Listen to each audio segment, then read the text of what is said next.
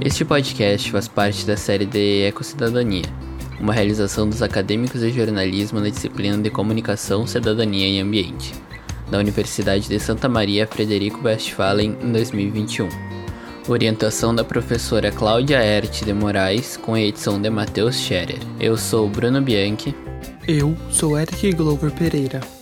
Eu sou Sheila Ávila e hoje nós iremos falar sobre um dos assuntos mais discutidos pelos ecologistas: a poluição das indústrias no mundo. Embora elas sejam essenciais para o desenvolvimento técnico-científico, a indústria é responsável por causar grandes prejuízos à natureza. Com o avanço da Revolução Industrial, vários impasses surgiram ou se agravaram como a poluição da atmosfera, rios e solo. A condição de vida em certas regiões da Europa pioravam cada vez mais por conta das fábricas e do aumento do mercado de trabalho e produção. Eventos como o Big Smoke, que foram consequências do aumento das indústrias de tecelagem e carvão na Grã-Bretanha. A evolução da indústria foi pensada para que o dono da empresa gerasse a maior quantidade de lucro em menos tempo, e nunca pensado nas consequências dos próprios atos, tanto como as condições de trabalho, que na época eram subhumanas, quanto sobre o meio ambiente, como o descarte de químicos feito de forma equivocada e gases sendo jogados na atmosfera.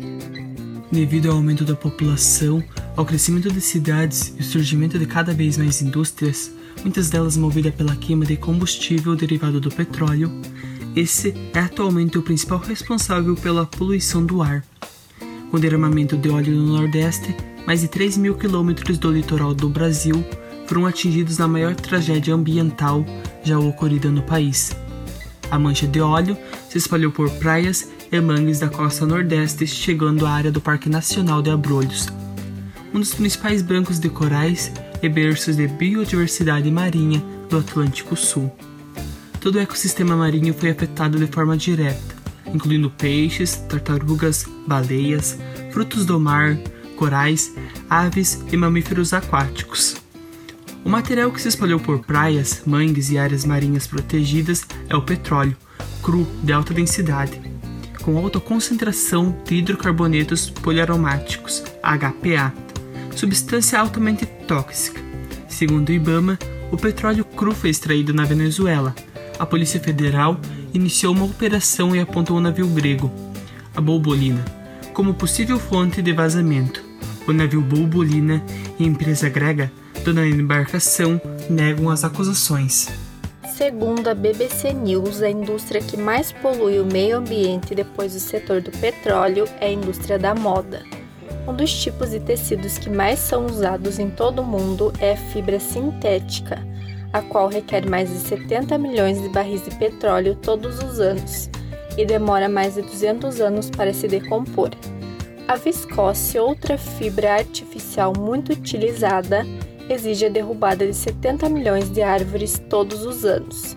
E apesar de natural, o algodão é o que mais demanda o uso de substâncias tóxicas em seu cultivo no mundo. Porém, talvez o maior dano causado pela indústria da moda seja o consumismo, o qual é marcado pelo alto uso de roupas que estão em tendência e logo as peças que não estão mais nessa tendência são descartadas de maneira inconsciente. Na Argentina foi fundada a All Nations, que em português significa Fabricação Artesanal de Tintura, uma firma de design e desenvolvimento com o compromisso de repensar métodos de produção.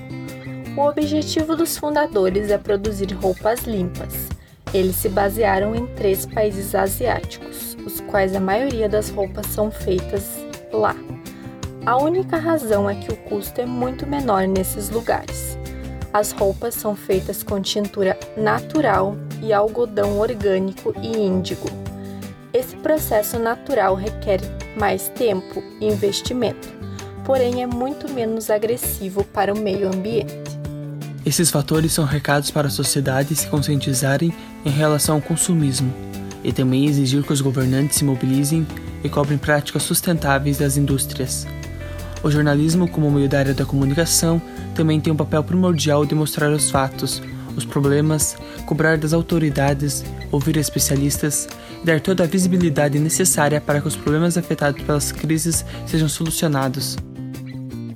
Podemos destacar o jornalista Randall Marx como um dos defensores do jornalismo ambiental no Brasil.